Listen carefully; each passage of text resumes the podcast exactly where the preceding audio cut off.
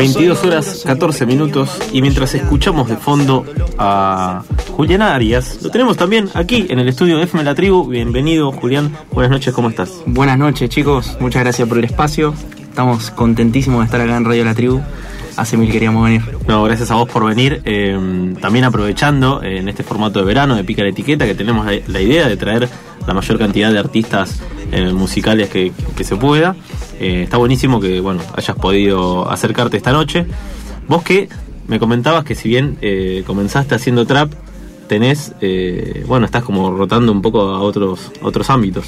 Sí, sí, eh, específicamente yo inicié haciendo rap convencional, Sí. del rap que se escucha en las plazas, del rap común, boom bap, eh, que es un género musical bastante plano. De ahí nos pasamos al trap a medida que la movida argentina fue evolucionando alrededor del 2017, que fue yéndose todo para ahí, el sonido, el público. Y bueno, nada, a partir de eso fue como una bomba, una explosión musical en Argentina que nos permitió poder salir a hacer shows. Eh, yo en un momento tuve un, un sello con una discográfica que nos permitió expandirnos un montón y ahora estoy como haciendo por mi parte, después de toda esta experiencia discográfica que nos masivizó un montón, en mi propio proyecto, en mi propio estudio. Autogestión. Con- exacto, un control 100% manejado propio por nosotros, de nuestra propia música, también producirnos y eso nos llevó a alejarnos un poco de los géneros, ahora estamos toqueteando más eh, cosas similares al synth, cosas similares al rock, este, unos sonidos bastante más suaves, siempre con el enfoque principal de las estructuras del rap, el rimar nunca se nos pierde, pero cada vez más lejos de lo que empezamos y eso quiere decir que estamos viajando y que vamos excelente. Bien, vos hablás siempre en plural. Sí. Así que me imagino son varios los Sí. que trabajan con vos. Eh, ¿Cuántos son más o menos? Bueno, en este momento yo estoy integrando un grupo que se llama Ice Boys. Somos siete artistas. Eh, bueno, tenemos a Kaiba, Onil, Deca, Lazark, Dizot eh, y yo. No me falta ninguno, ¿no? Deca que está acá. Deca, buenas que lo noches tenemos ahí acá lado. Sí. Buenas noches. Bueno, con ese grupo, nos, como te digo, nos autogestionamos. Tenemos dos estudios construidos por nosotros que poco a poco se van profesionalizando un poquito más. ¿Ahí en tu casa o...? En mi caso es en mi casa y después tenemos otro que es un estudio específico, digamos, que es de, de todos, pero tenemos ambos al mismo tiempo por una cuestión de dividir tiempos, al ser muchos eh, y tener doble disponibilidad. Pero sí, siempre como trabajé en grupo estoy acostumbradísimo a decir, nosotros hemos logrado. Es Claro. un- Y está muy bien, está muy bien. eh, no olvidarse que uno hace las cosas en equipo porque solo la verdad que es muy difícil. Difícil. Más cuando te estás autogestionando con todo lo que eso implica. Mencionaste que estuviste con un sello discográfico antes. Sí, así Eh, es. ¿Cómo fue esa experiencia? Y mira, la verdad que para mí fue excelente la experiencia. Creo que con los sellos discográficos en general, en mi caso yo estuve en Magenta, es un sello muy grande en la Argentina. Este, fue una experiencia, una locura. No podía creer que yo estuviera trabajando con esa gente. Sí, me Fue- imagino. Fue una experiencia re loca. Encima era chico, tenía 18 años recién cumplidos. ¿Ahora cuántos tenés? Ahora tengo 20.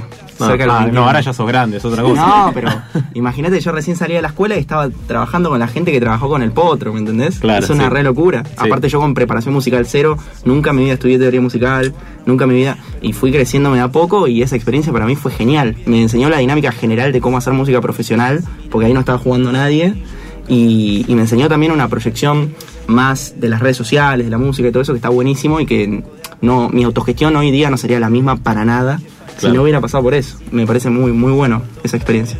Eh, y bueno, vos mencionabas también que, que fue muy complicado eh, el, el principio de la autogestión. ¿Cómo fue eso? ¿Ya lo venían pensando desde antes o de repente se encontraron con un panorama y dijeron, bueno, vamos a ponernos al hombro esto?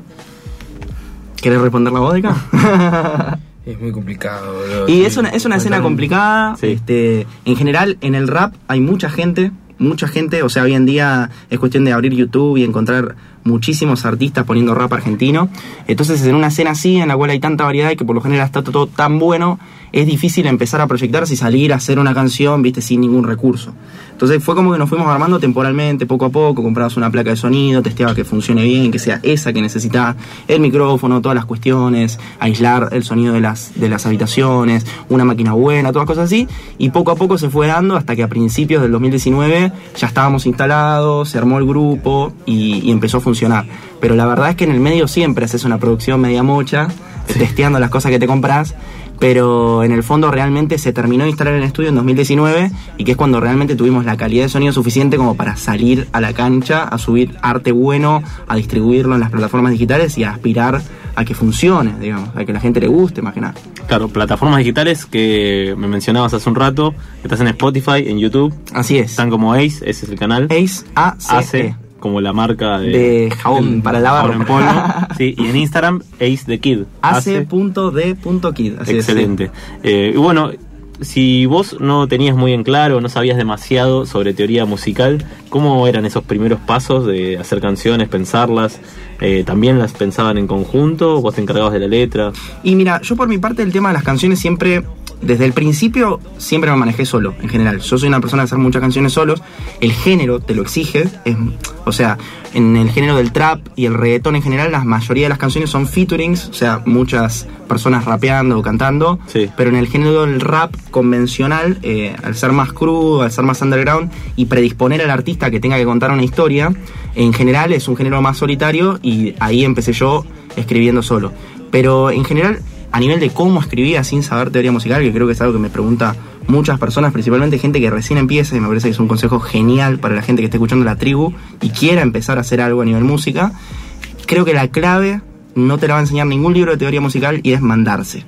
Es una clave de vida que en cualquier proyecto de vida aplica, pero en la música mucho más, porque la mayoría de las personas que empiezan empiezan a aprender teoría musical en el camino y es necesario que así sea a nivel de experiencia para poder sentir en carne propia las producciones que uno va haciendo y no leerlas en un libro.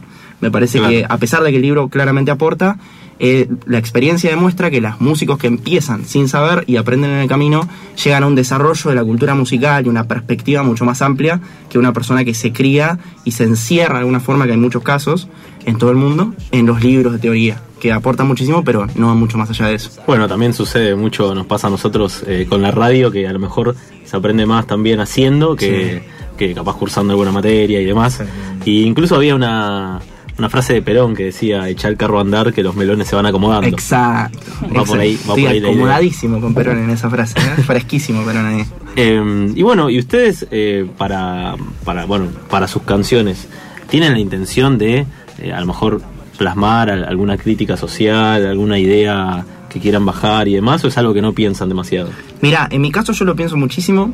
Eh, sé que la mayoría de, de, digamos, de la escena musical argentina que está abocada al trap y al reggaetón hoy en día, que es lo que más se escucha, no lo piensa tanto, más que nada porque son géneros que brindan un escape al oyente más que una inmersión en la realidad que nos rodea hoy en día. Pero, eh, dado que yo toco otros géneros y que cada vez me estoy alejando más de, de la música comercial, sí, eh, un poco la idea es plasmar mensajes. Eh, pocas veces toco temas políticos o de realidad política, lo he hecho, de hecho tengo varias canciones dedicadas a nuestro querido expresidente Mauricio Macri, con un tono bastante agresivo. Muy inspirador, Mauricio. Sí, Como sí. un- no, en un términos dato generales. positivo, sí. Sí, en términos generales, este, todas las cosas negativas son inspiradoras. Sí. Si sabes canalizar la emoción en arte, fluís. Pero sí, eh, toco, trato de tocar temas eh, inspiracionales y, y- y de la realidad a nivel qué es lo que nos está pasando y a nivel qué es lo que nos pasa como sociedad en general. Bien, ¿te animás a cantar alguno ahora? Sí, sí, tenemos para arrancar, si, si les parece, Dale, un tema que se llama Otra vez. dale. Perdón, eh, todo bien.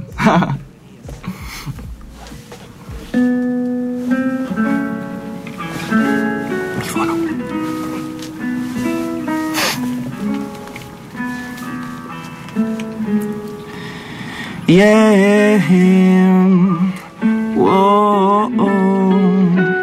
Yeah.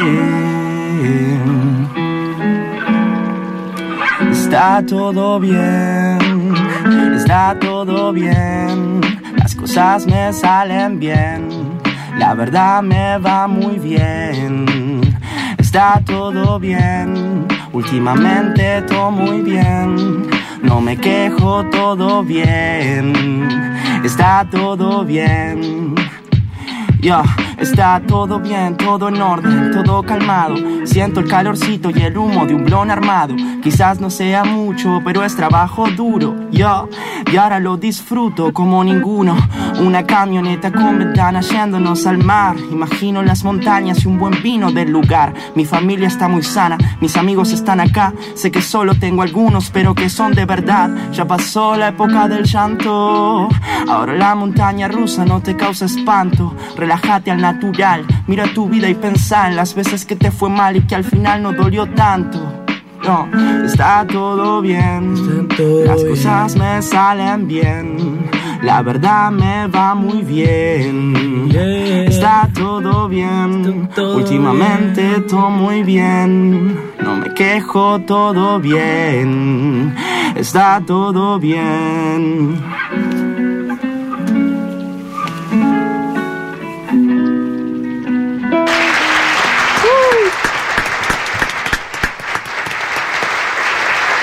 Muy bueno, Juli, ¿eh? Me gusta. Este fue uno de los ¿Te últimos gustó? ¿Te que. gustó? Sí. Este fue literalmente la última canción que hemos sacado. Está en Spotify, está en iTunes, está en Google Play, está en Deezer, está en Claro Música, en todos lados. Bien. Lo pueden buscar, todo bien. Ace, y lo tienen ahí. Me gusta porque pusiste la letra en el video y está muy bueno para acercarte a una canción que esté la letra ahí, Sí. es la primera impresión y vos vas leyendo la letra, dice muchas cosas muy interesantes, así que lo vi y vi todo el aguante que también tenés en redes, así que está bueno eso. también. Bueno, la gente te gracias. mucho en las redes. Sí, es un género que despierta mucho amor. Eh, un poco por eso es que me estoy inclinando hacia allá. No es que el trap no despierta amor, de hecho lo despierta, muchas sensaciones este, eufóricas, pero inclinándote más a la música más underground, como el lofi, que es el género que estoy haciendo ahora, que tiene mucho influencia del rock, influencia del indie, influencia del jazz. La gente está en un tono, en una vibra que necesariamente está relacionada con el amor y la gente está súper amorosa. Cuando le gusta te lo hace saber, te siguen más personalmente. Y un poco el tema de plasmar la letra, cuando la letra realmente tiene un significado, es para que el oyente la pueda entender y la pueda vincular con su vida, porque hay veces que no se entiende una palabra y perdiste el significado de toda la obra. Entonces está bueno que pase eso. ¿Te pasa allá de tener fans identificados? De decir, esta persona me escribe siempre. Sí, sí, sí, sí, sí, tenemos, tenemos un... Tenemos un par de personas que, que... Lo más loco son la gente que no conoces. Porque, Sí, obvio. No, porque hay veces que, no sé, por ahí decís este... No, no te digo mi mamá, ¿no? Mi mamá Claro. no... La tenemos identificada, pero hay veces que pasan de amigos o de amigos de amigos que más o menos tenés idea de dónde vienen. Pero yo creo que el toque mágico de la música, más hoy en día en las redes sociales, es cuando aparece un total desconocido y se vincula con tu música, al menos a mí me pasa algunos de otros países, de Chile, de Colombia, se vinculan con la música a tal punto que a veces te terminan hablando, ¿viste? Y tener esa cercanía y para mí no son fans, son tipo gente que escucha la música y en cierto punto hasta pueden ser amigos, ¿viste? Claro. Y eso es esencial para que la persona si realmente te quiere hablar, saber que el inbox está abierto y charlamos un rato de música, ¿me entendés? Sí, sí, y eso sí. está buenísimo que pase. Y además lo que está bueno es que a lo mejor, bueno, tus amigos y amigos de amigos, además ya tienen cierta afinidad con vos, entonces eh, un poco están Sí. ahí para hacer el aguante y tan- tienen cariño. Pero el que no te conoce en nada lo que es tu persona, Mm. eh, exclusivamente se acercan porque les gustó tu música. Entonces eso tiene un gusto Sí. especial. Sí, sí, sí, sí. Además de que hay una probabilidad más amplia de que siga escuchando, ¿viste? Sí. Porque los amigos, por lo general, es como que lo que me pasa es, escuchan la música, pero como que la escuchan por fuera, por fuera de las redes. Nos juntamos y ponemos un tema, ¿viste? Y por ahí es un MP3. Sí. Pero una persona que realmente se vincula con tu música solamente por eso, hay una conexión distinta que implica que el chabón siempre va a estar aportando y comentando positivamente. Y esas cosas a uno se las resuben porque hacer una obra y desprenderte de ella para entregarla al público, sea cual sea la rama del arte que vos sigas o que hagas en general, es como una pérdida, es como una entrega de uno hacia el otro que puede salir bien o puede salir mal. Y por ahí la gente subestima el poder eh, positivo y transformador que tiene un simple comentario positivo en una obra de arte para una persona que por ahí dejó mucho de sí para poder concretarla. Entonces me parece excelente la gente que tira vibra positiva y yo soy uno de ellos, siempre a full en YouTube, todas las plataformas. Claro, eso te iba a decir. Vos también, como, como oyente de música y demás, Siempre. sos de comentarle a tus artistas favoritos. Siempre, siempre. Así sean comentarios, viste, en un millón Sí. videos que son en vano absolutamente los comentarios, Sí. yo los tiro igual. Porque- sí. Y nunca sabés. No, nunca, aparte, o sea, da igual que el tipo te responda, ¿entendés? Sí. Yo quiero que el tipo sepa que vos estuviste ahí, ¿entendés? Si algún día se le ocurre estar bajón y revisar los comentarios, Está el tuyo. un granito de arena, pero puede tirar alguna vibra positiva. Y en este momento, ¿cuál es tu referente así musical? Te maté, ¿no? Debe haber varios. Mira, yo soy una persona complicada. Mis amigos me dicen que soy un enfermo de mierda. Literal. no sé si se pueden decir malas palabras, pero, pero, Pero- sí. Para la música decís. A mí me parece que hay, hay, hay muchos artistas hoy en día del estilo Woz, del estilo, no sé, Duki, que a nivel nacional me referencian mucho porque están marcando el camino de un país. Pero a nivel Como Alberto, Cristina. Claro, Sí. claro. Eh, eh, eh, En un, en un cierto punto están marcando el camino de un país también, a ese, a ese, a ese nivel. Pero desde el ámbito de la música, o sea, una, una cultura musical como la Argentina, que es tan underground, en general, en todos los géneros, cualquier persona que escuche eso, que, que, piense en su género favorito, y se va a dar cuenta que en el fondo no tenemos una industria musical millonaria, que se pueda permitir enormes lujos de producciones cinematográficas, como muchas veces pasa en Estados Unidos, en Europa, en Asia.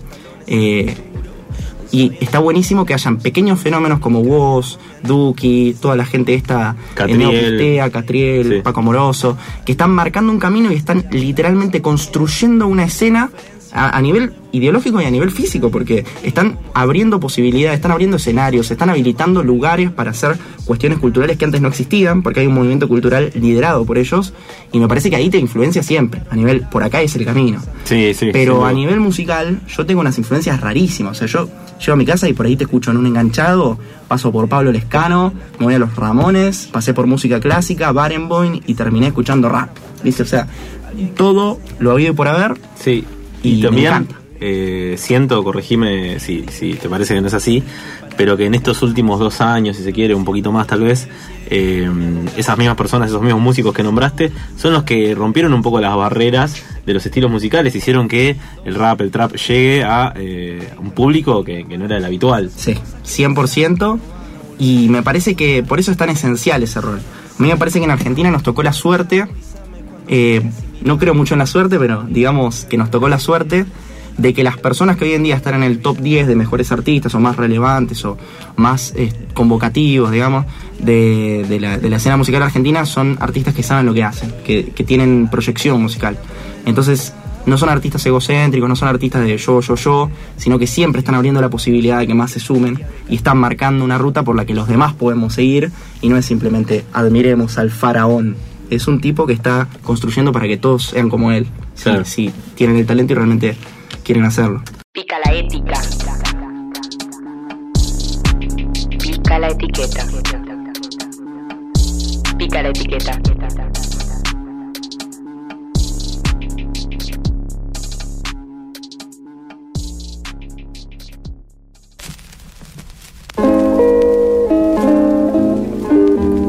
Yeah, yeah.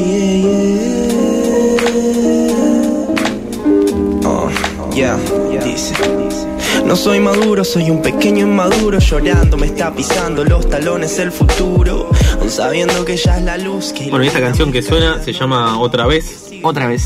eh, que también la pueden encontrar en todas las, las redes sociales, en los canales En todos lados. tanto de YouTube, en el- bueno, en su usuario de Spotify. Te encuentran como Ace en Spotify y YouTube, sino en Instagram ace.d.kid. Ace de Kid. Bien, recién hablábamos de eh, bueno, los exponentes musicales que están abriendo un camino para todos los demás. Eso seguramente eh, es una buena noticia para ustedes. 100%. Eh, ¿Lo sienten así también como los observan demasiado como para seguir ese camino o intentan como bueno, seguir con la suya? Y mm, hablando de mi parte, Sí.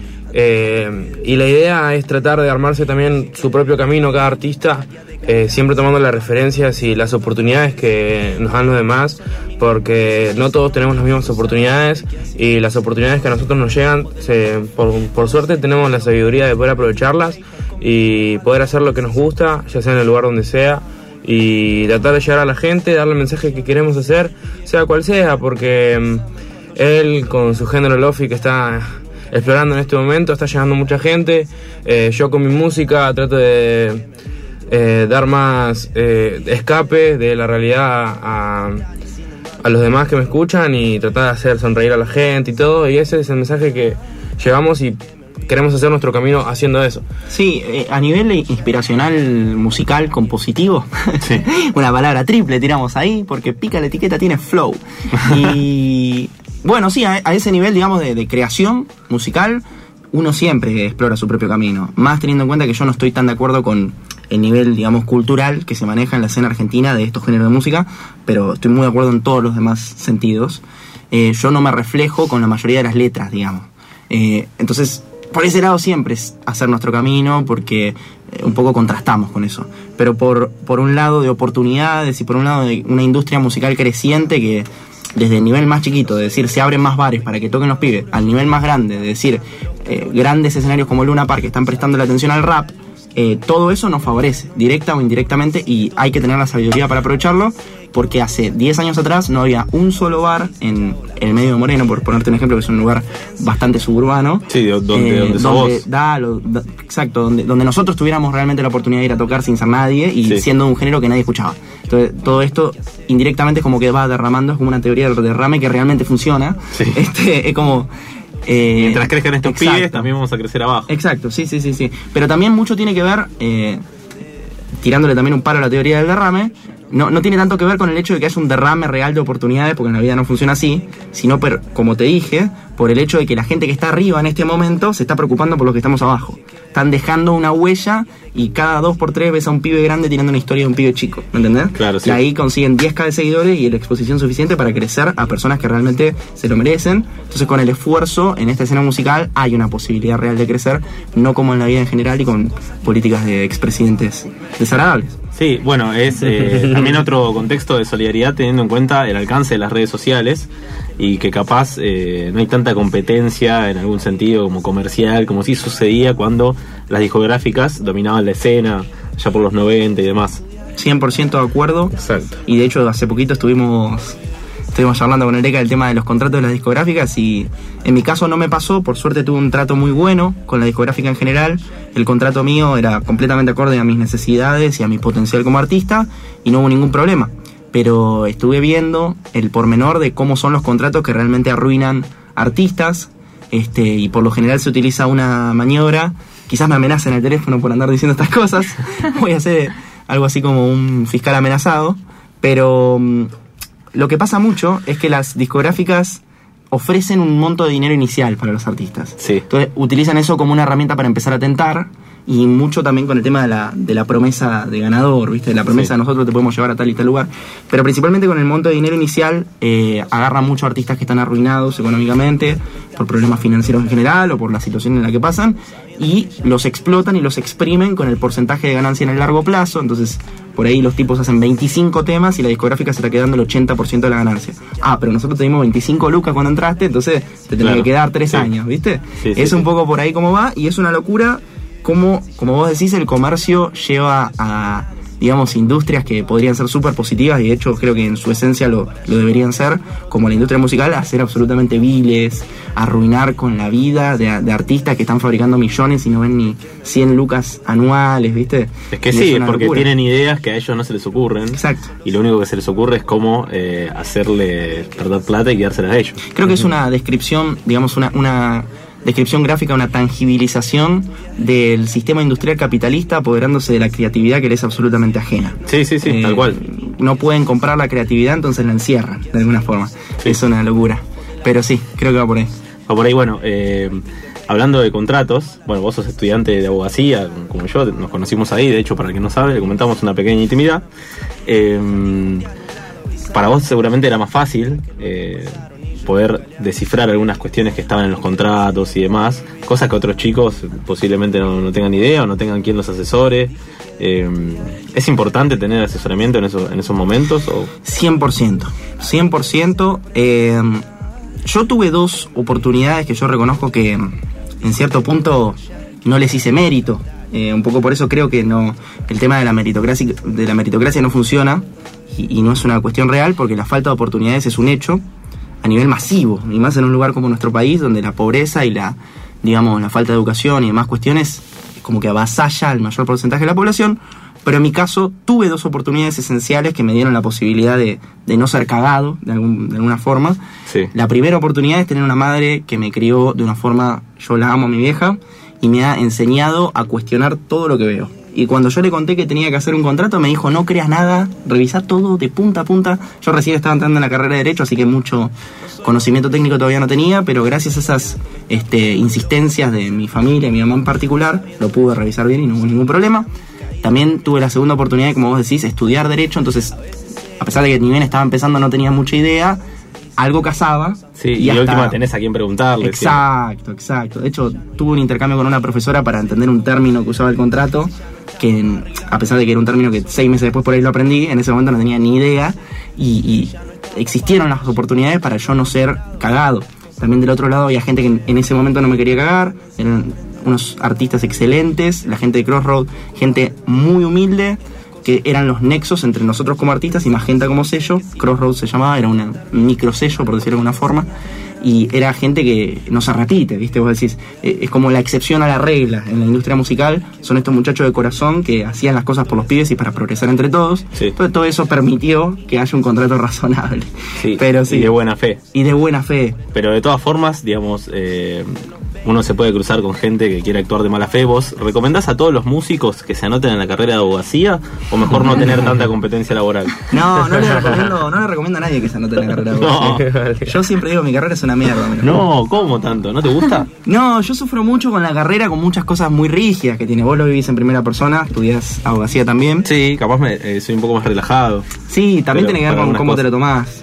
Pero es verdad lo que decís, es verdad que la mayoría, eh, y acá ya capaz estamos hablando algo muy de nicho de los estudiantes de abogacía, pero la mayoría de las cátedras son muy cerradas en algunas cosas, no, no, no, no dejan mucho lugar a la reflexión, que es algo que Yo creo que la reflexión bastante. y la creatividad en una carrera como abogacía y en una universidad como la Universidad de Buenos Aires en específico está absolutamente asesinada. La, la creatividad Sí. y la, la, digamos, la producción auténtica es...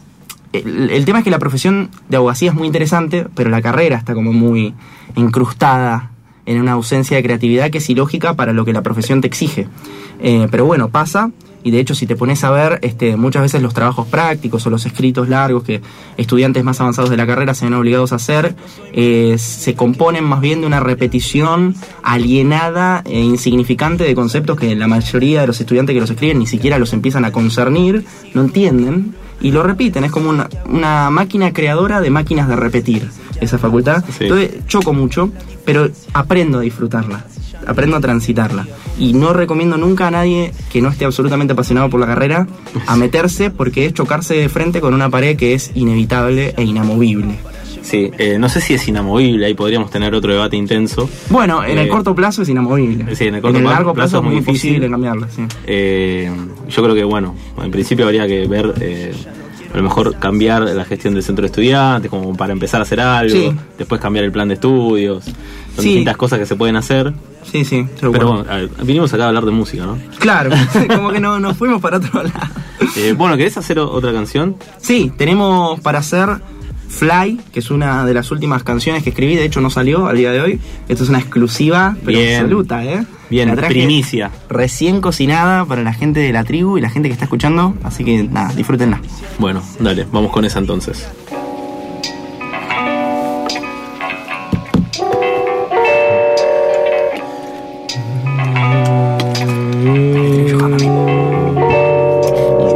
Fucking rhymes, I see. Know me all my life, you heard a fucking song, I it. Now watch me fly, you heard the fucking rhymes, I see it. Know me all my life, you heard a fucking song, I. Now watch me fly por las calles de Moreno a las 2.30 am, no sleep nene, girar hasta que el avión ya no vuele. Me quedé en la escena de la cena en la que por infieles nos echaron de la casa y empecé a rapear en trenes. En esos momentos pocos panas se quedaron, muchos hablaron y otros solo se alejaron. Lo que importa es lo que queda, estos que si son mis hermanos, quienes me recordarían si a mí me diera un paro, quienes se asegurarían de que yo no muera en vano. Sé que ellos difundirían lo que acá dejé en el plano, hagan que el ruido se escuche, lo dejo todo en sus manos porque confío en que verán el objetivo. Completado. No me hables de igualdad si nunca te discriminaron por el color de tu piel o porque te vestiste raro. Pocos abren la cabeza para pensar con perspectiva. Muchos hablan de pobreza, pero en las urnas se olvidan. Tranqui, vos seguí en la tuya, nunca te vas a enterar que en Argentina nos gobiernan de una cúpula industrial. Que en China muchos se matan por la ruta comercial y que América Latina es el patio de Donald Trump. Mientras tanto, vos votá ideales lindos y vitales para que nos gobierne un puto que tranza con patronales, para que vuelva la guardia a vaciar arcas estatales. Pero mucho no te importa porque es hombre con modales. Me tocó dormir en plazas con migrantes explotados, familias desnutridas y destinos destrozados. Ojalá que el presidente viese eso en primer plano y lo carcoma la desidia de, todo, lo que ha causado. You heard the fucking rhymes, I see it. Know me all my life, you heard a fucking song I sing. Now watch me fly, you heard a fucking rhymes I sing. Know me all my life, you heard a fucking song I sing. Now watch me fly. Mm-hmm. Muy bueno, ¿eh? Muy bueno. ¿Te gustó, brother? Primicia exclusivo para Pica la Etiqueta, la nueva canción de Ace, de Julián Arias. Qué grande. Me encantó, la verdad me gustó mucho porque además eh, tiene contenido. Ahí Tiene sí contenido. tenemos contenido. Bueno, esta es una canción en en específico que debería haber salido el año pasado para tener un poco de sentido eh, político temporal. Sí, Pero bueno, se atrasó y por X y Y razones estaría saliendo recién a sí. febrero, poner. Bueno, lo bueno es que las próximas canciones puedes pensar que Irán rima con Trump también. Sí, sí. Sí. Sí, sí. Como para ir anotando. Y guerra mundial también. Ah, no, bueno, no, que eso es un. ¿Te imaginas? No, bueno, No. eso es una cuestión igual, me parece que está muy exagerado por los Sí, medios. por Twitter. Por Twitter. Pero bueno, también un mensaje para la gente por ahí mayor o desconectado que simplemente no tiene Twitter de cualquier edad Sí. que escuche este programa, pero no se crea tanto el tema de la Tercera Guerra Mundial porque chicos está exageradísimo por Twitter. Sí, Está mucho. muy Bueno, exagerado. Twitter es exagerar. Y sí, es un poco el meme, pero el tema es que al ser Twitter una red en la cual conviven los memes masivos, el shitpost y las nuevas generaciones con las viejas generaciones, las comunicaciones oficiales de presidentes, de embajadas y cosas más serias, es como que a veces el meme se confunde y decís, che, loco, es una red que también se usa para cosas serias y tiene de tendencia mundial la fucking tercera guerra mundial. Entonces es como loco. Claro. Hay gente que se lo cree. Así que nada, tranquis. Por ahora no, no va a pasar nada. Además, no en paralelo sale la. Bueno, la, la serie, el documental de Nisman, como para que uno vaya pensando, che, los de Irán me parece que son malos. Sí, sí. Entonces ya, viste, te vas armando una idea Sí. y de última ya tenemos, ya No, sabemos de qué igual, está. igual yo quiero tirarle una flor a esa serie porque uno lo tiene que mirar con criterio, tiene que no comerse ninguna postura, ningún cuento, pero me parece que dentro de lo dentro de lo posible respeta bastante las dos posiciones, trata de hacer sonar las dos campanas. Es bastante objetivo. Y aparte, aparte cierra abierto, que me parece que eso es esencial. Si querían hacer una serie de Nisman que no cierre abierto, estaban Sí. terminando con una de las dos conclusiones en, en disputa. Sí. Final. Claro. Bueno, es que en No, realidad no, no, hay ningún es tipo. sabido, sabido, sabido, cierra abierto. Sí, es como aparte la de realidad. documental, o sea. Sí. No hay ni- no hay nada nuevo para contar No. tampoco, ¿no? Está No. como paralizada la causa, está como Sí, todo- complicado como no. para dar un final, un spoiler ahí, no Claro, creo que haya. no había como para seguir. No. Pero de todas maneras está muy buena, está, o sea, todo lo que es la fotografía, el video, todo. Recomendado por ahí buenas Kid. imágenes. Recomendadísima. Muy buena serie. Bueno, Juli, si vos tuvieras que pensar eh, algún escenario posible, o sea, alguna situación Mm. eh, a la que mm, a lo mejor eh, anhelás, la que soñás, o algún lugar en el que tú- te gustaría tocar como meta, Mm. O pensar- compartir escenario. Claro, o claro, compartir escenario con algún artista, ¿cuál sería esa situación ideal que vos Mira, te respondo las tres. Situación ideal, eh, escenario ideal y persona con la cual me gustaría tocar. Tengo tres escenarios. Un escenario ideal sería sacar mi próximo disco Fantasmas, que es bueno el portador de las tres canciones que vengo a tocar acá. Sí. Este y que la, digamos, a la gente le llegue. Me, me da bastante igual el hecho de cuántas reproducciones sean. Eh, me gustaría que tenga muchas, pero por una cuestión de que llegue a más gente, no por una cuestión de moneda ni número. Eso da un poco igual cuando uno realmente se vincula con una obra, como me está pasando acá. Es tipo, eh, prefiero que tenga 300 reproducciones y llegarle a 300 personas a que tenga un millón y llegarle a 100, ¿me entendés? Sí. Entonces, una cuestión de que la gente realmente se vincule, ese sería mi escenario ideal. Porque tiene tanto trabajo y tanta emoción atrás que el álbum este que lo estamos llevando hace dos años produciendo, todavía no salió, eh, se convirtió en una expresión del recorrido de vida de un adolescente pasando a ser adulto, que creo que, con- digamos, eh, cataliza un montón de sensaciones con las que la gente se puede llegar a identificar. Sí, y que creo supuesto. que muchos de mis amigos también pasan o están pasando o pasarán por eso y creo que ese es el punto y esa situación sería hermosa para mí, que la gente realmente lo disfrute. Y un escenario que me encantaría tocar es cualquier escenario con más de mil personas. Eh, no tengo una aspiración muy grande porque sé que... Niceto, Niceto, por ejemplo, puede Sí. ser. O cualquier boliche, ¿viste? Así de, de Sí. decir... Y que la Pinar gente- de Rocha. Sí, podría ser, podría ser. Un poco lo que importa es la gente. Eh, y, y bueno, eso es un poco lo, lo- lo que me encantaría tocar en cualquier lugar con mucha gente y que se vinculen con la música, que salten, ¿viste? Tipo, que se sepan las canciones, eso es un sueño. Hermoso. Y lo último, con quién me gustaría compartir escenario, Fanso, es un conglomerado de artistas de España que tocan el exacto género que estoy tocando yo desde antes que existiera en Latinoamérica. Al ser de España venían con la primicia de allá. Y, y nada, son una influencia directa, son dos pibes volados de la cabeza, tienen 20, 25 años. Y me parece que tocar con ellos es como de alguna forma tocar con tu padre musical, ¿viste? Como Ay, decir, hermoso. alguien, qué sé yo, por ahí a, a, a Cerati por ahí le pasó con Spinetta, eh, o a Woz le pasa con Ciro, que Claro. hace poco tocó, pero mi caso es Fanso, es como... Y padre escribirles ahí por Instagram. Y pasa que ya tienen muchos seguidores. Llega un punto en el cual ya no leen los mensajes. Ya les he escrito. Tuve de hecho la oportunidad de producir una canción con el productor de ellos, de España, este, que va a estar en el próximo disco. Pero bueno, una cosa es el productor, que tipo es un pibe que labura con gente. Pero igual, re bien. Sí, sí, para mí es un regol. Vio algo en vos. Sí, sí, sí. Es hermoso. Pero bueno, Y próximos eventos que tengan para recomendar, para invitar. Y bueno, con los chicos de iVoice ya estamos planeando la agenda para el 2020. Eh, vamos a tomarnos unas vacaciones de hacer música y subir música. Así que recién el 26 de enero vamos a estar en el Centro Cultural de Recoleta, Ujú. eh, en clave 13 a 17, gratis para todo el público a partir de las 5 de la tarde.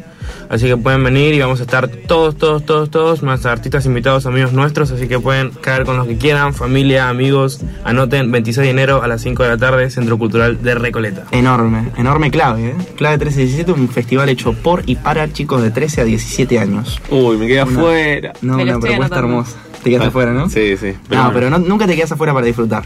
Está bien. A está eso voy bien. yo. Eh, bueno, tengo ganas de escucharte hacer otra canción. Tenemos una última, tenemos una última. El último track de mi próximo disco, Fantasmas. La canción se llama Fantasmas. Y la tenemos lista para, para hacer acá también en exclusiva porque no salió.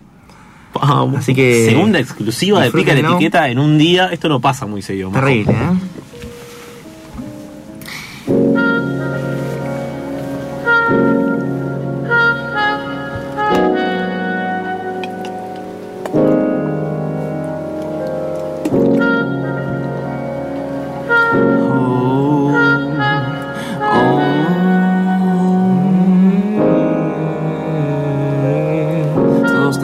Fantasmas, no hay nada raro en escapar por no afrontar lo que te asusta.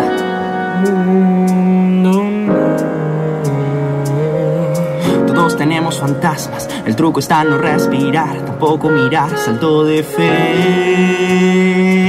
Yeah. Todos tenemos fantasmas, el truco está en no respirar, tampoco mirar, salto de fe.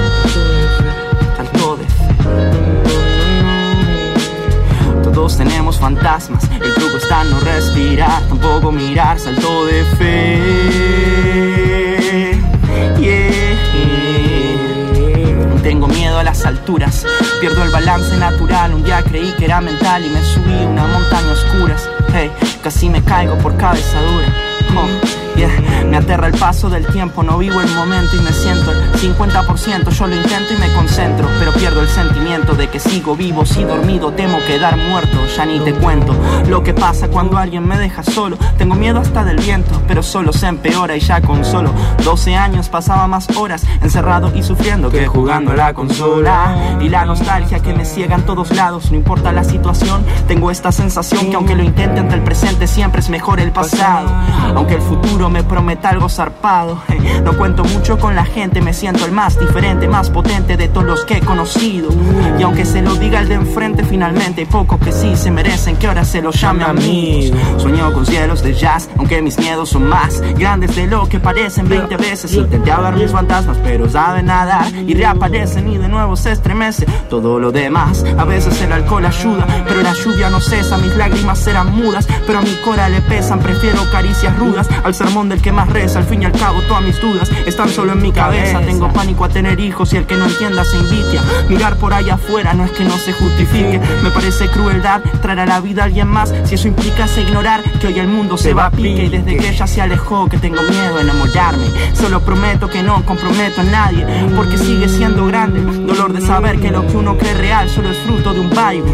Y a duras penas queda espacio en este trono, aunque te hago un hueco ahora para no sentirme solo. Porque aprendí hace poco que enfadar fantasmas tenemos todos y que la vida sigue y hay que vivirla de algún modo. Sigue, that. I would suggest to people to take a daily confrontation with is fear. You take a drink with your friends, and somebody says, "Yeah, we should go skydiving tomorrow," and you go, "Yeah, we'll go skydiving tomorrow." Yeah. So you get in the van, and your stomach is terrible. You can't eat. Somebody opens the door, and in that moment, you realize you've never been in a freaking airplane with the door open, and you're standing, and your toes are on the edge, and you're looking out down to death. And they say, on three. And they say, one, two. And he pushes you on two because people grab on three. And you go, and you fall out of the airplane. And in one second, you realize that it's the most blissful Yeah, experience yeah. of your life. You're flying. There's zero fear. You realize that the point of maximum danger is the point of minimum fear. Why were you scared in your bed the night before? What do you need that fear for? Fear of what? You're nowhere even near the airplane. Oh. Everything up to the stepping out, there's actually no reason to be scared. It only just ruins your day. On the other side of your maximum fear are all of the best things in life. Todos tenemos fantasmas, no hay nada raro en escapar por no afrontar lo que te asusta. No, no, no, no. Todos tenemos fantasmas. El truco está no respirar, tampoco mirar. Salto de fe. Todos tenemos fantasmas. No hay nada raro en escapar por no afrontar lo que te asusta. No, no, no. Todos tenemos fantasmas. El truco está no respirar, tampoco mirar. Salto de fe. Yeah, yeah.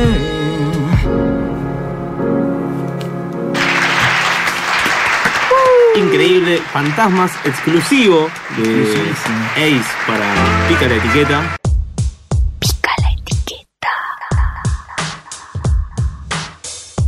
Pica la ética.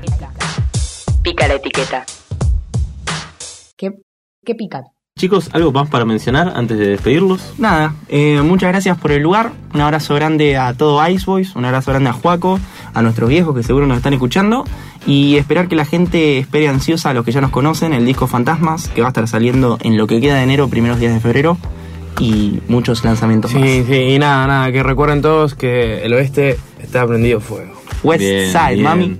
Bien, bueno, les recordamos, pueden encontrarlos como Ace en Spotify y YouTube, AC, A-C-E, y si no, eh, te encuentran en Instagram como ace.d.kid.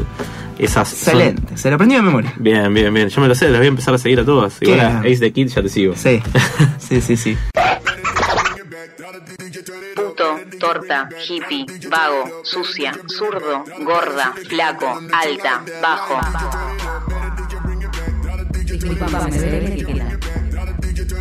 un shopping. Una sociedad. Un local de ropa. Una prenda nueva. Una mirada ajena. Prejuicios. Pica la etiqueta. Una mirada ajena. Disculpame, se te ve la etiqueta.